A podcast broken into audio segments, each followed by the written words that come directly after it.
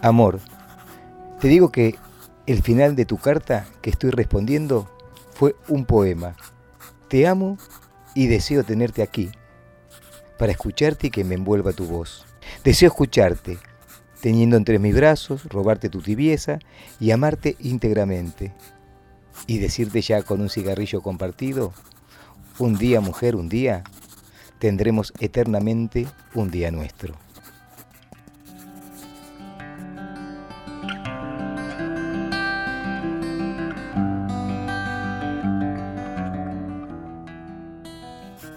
Hay algo hermoso en poder escribirte. El ingenio que requiere me hace pensar todo el tiempo en cómo contarte lo que te quiero decir. Espero que algún día, ojalá sea pronto, pueda hacerla cara a cara.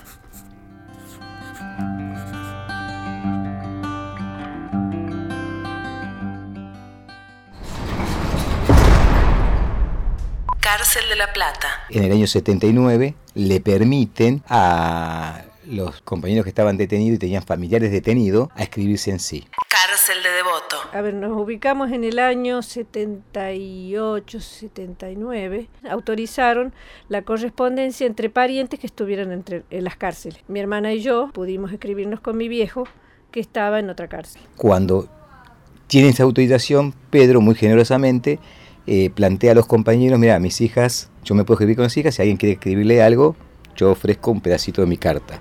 Y ahí empezó la relación entre las cartas que, eh, los pedacitos que yo le mandaba por medio de la carta a Lina y ella me contestaba también por la misma carta, cuando le respondía al padre, me respondía a mí. Hubo cierta, eh, cierta empatía entre nosotros, entre lo que escribíamos, entonces eh, cada vez se hacía un poco más larga las cartas que mi viejo transcribía de David para mí.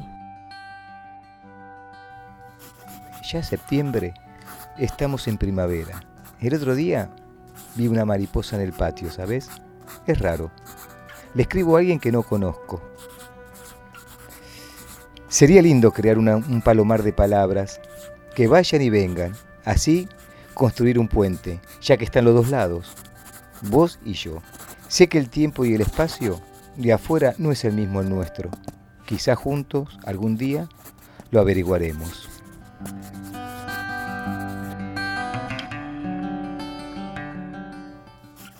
Hoy vino mi vieja a verme. Parece que pasó el fin de semana con tu hermana, con Silvia. Y visitaron algunos amigos. Muchos compañeros mandan saludos. La flaca y el negro todo bien. Te beso.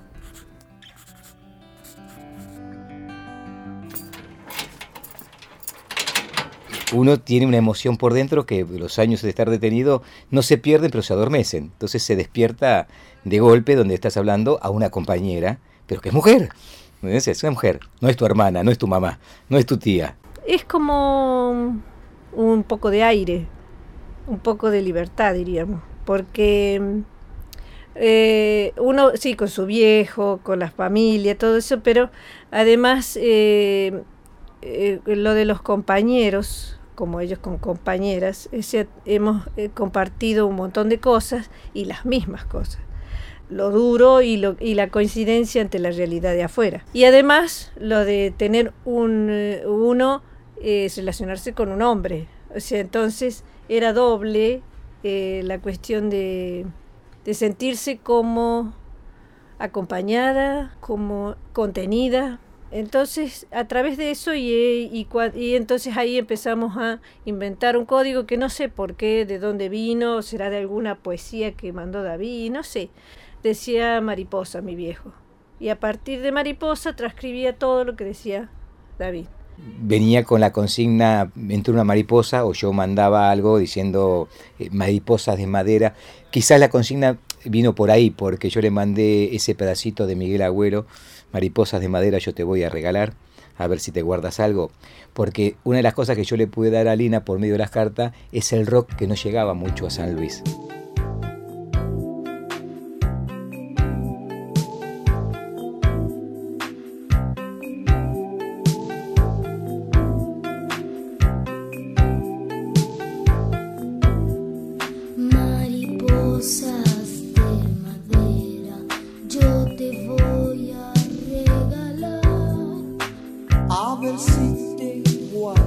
no lo largas a volar. Mariposas de alas de agua, no te quieras escapar. Si te busco, no te encuentro. Cuando te encuentro. A veces eh, la censura. Eh, la cuestión es que demoraban las cartas como en muchos casos lo hacían a propósito, las retenían y las eh, sabiendo, yo creo que lo sabían, que para uno es un oxígeno las cartas. Nos demoraban un montón y era una sensación muy fea, de mucha ansiedad, de desesperación, porque uno quería... Son cartas febriles de un preso y cuando no llegaban uno se ponía un poco loco, porque ya empezaba a ver esa ansiedad, pero ¿cómo me lo va a contestar? ¿no? Entonces el estado anímico era, hay algo que esperar más allá de la visita y la libertad.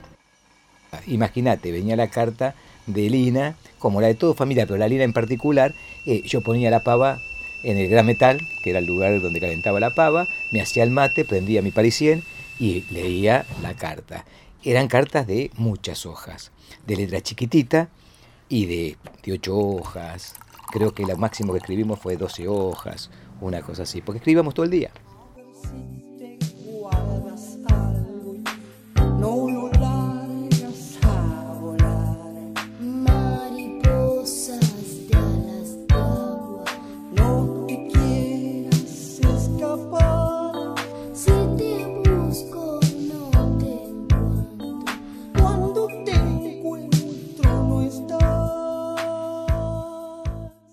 Pero en devoto es cuando yo puedo eh, estar más cerca de Lina.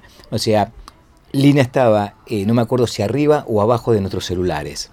En devoto tiene una característica, todos los desagües se comunican. O sea, del, quinto piso hasta planta baja es el mismo desagüe. Entonces lo que hacíamos es poner un poco de perfume de, como es de, de, como es de piso, para que no se sintiera tanto olor, le sacamos un poco de agua con un cosito que teníamos nosotros, uno de lavandina, ¿viste? Y, y, llamábamos abajo y los compañeros, abajo o arriba, ya ni me acuerdo dónde estaban. Eh, entonces ahí hacíamos campana para que no nos vieran, porque eso también estaba prohibido. Entonces ahí es cuando escuché por primera vez la voz de David, eh, a través de la letrina que me sorprendió porque tenía una voz gruesa. Por primera vez yo escucho la voz de Lina y Lina escucha mi, mi voz.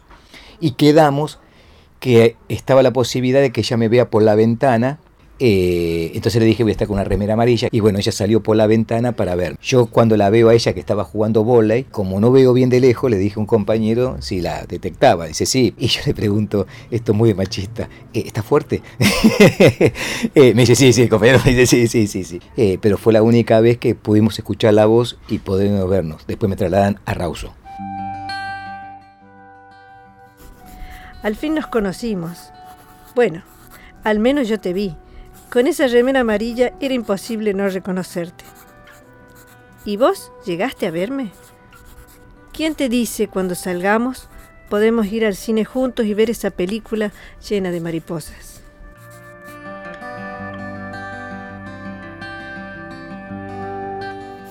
Amor, quiero verte con el jean y la camisa cuadriculada. ¿Puede ser? Te abrazo Nunca nos dijimos que íbamos a ser pareja, nunca dijimos que nos vamos a casar. Ahí adentro no. ¿Por qué? Porque éramos conscientes de que si uno salía antes, el otro después, cada uno podía llegar a ser su vida. Penal de Rawson. Eh, lo que nunca hicimos fue planificar. O sea, nunca dijimos, bueno, salimos de acá y nos conocemos y nos casamos y vamos a tener hijos. No porque sabíamos que esto no tenía espacio-tiempo real.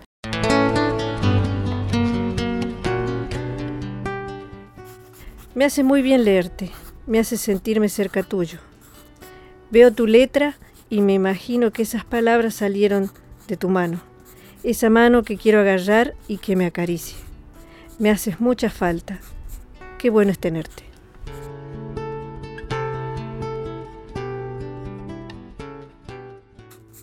Mis manos toman tu rostro, siento tu brazo enlazando mi cintura, te apretas a mí y te beso en el sabor de tus labios me hundo para quedarme en ellos. Amarte, tenerte y quedarme. Qué simple ecuación. Siempre en vos, negra mía, compañera mía. Eh, bueno, yo salí de Seiza con mi hermana y tres compañeras más, tres o cuatro compañeras más. Salimos en la misma lista. Eh, mi hermana, yo, mi viejo y David, eh, con otros compañeros conocidos también. Yo salgo con todos los compañeros de Rawson el 3 de, de diciembre y a ella le dan la libertad el 2 de diciembre a las 11 de la noche. O sea, ahí salimos juntos. La, la sensación es muy rara, o sea, porque vos salís, yo me acuerdo que era de noche, y salís, y yo me acuerdo haber recorrido todo un, como un parque hasta una reja. Y es una sensación como que te quedas adentro y estás afuera. Como que no estás afuera, sino que es una... eh, como que estás dividido en dos, porque además quedaban compañeros ahí. Entonces eso era muy, muy angustiante, irte vos y dejarlos. Porque esos momentos no son los más difíciles, sino los que a uno los hace sentir, o sea, eh, después de tener una vida ahí adentro, de armar todo un mundo, es salir a la libertad, es una cosa muy fuerte. El colectivo nos deja en retiro, el retiro era la nueva, o sea, que habían hecho los milicos, y en el fondo estaban, bueno, una multitud, fue una fiesta, una multitud de, de compañeras JP, Madre Plaza de Mayo, diputados recién electos. Y ahí está mi papá, mi mamá, mi hermana, mi tía, y yo los beso a todos y la veo por primera vez a Lina y nos besamos. Ahí, o sea, era una cosa como viste, como que si estuvieras no estuvieras en el piso andando, sino flotando en- a, varios centímetros del piso. Eso fue bastantes meses, porque no tenías idea de un montón de cosas. Es ver una realidad nueva. Hasta La Plata era diferente. Y David, bueno, saludó a, a los viejos. Yo vi a mi viejo, eh, porque mi viejo y mi vieja, eh, cuando subieron, cuando mi viejo llegó, mi vieja subió al colectivo y se pusieron de nuevo los anillos de, de casado. Y después, eh, o sea, bueno, estaba mi hermana, estaban todos, era una, como un, eh, como una multitud, o sea, una cosa, demasiadas cosas juntas. Y quizás ahí es donde se selló todo lo que deseábamos en la carta. Nos agarramos de la mano y no nos soltamos, eh, y no nos soltamos, Era un torbellino lo que, lo que se vive en ese momento. Y en el medio, con Davi andando por la calle.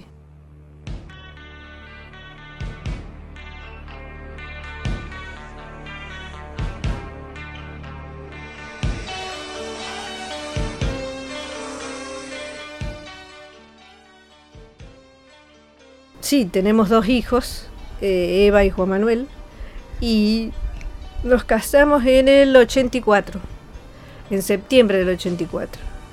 Eh, yo ya estaba embarazada de, de- Eva de tres meses se dio, sucedió y hace 30 años. y hace 30 años que estamos juntos. Es un montón. sí, ¿no?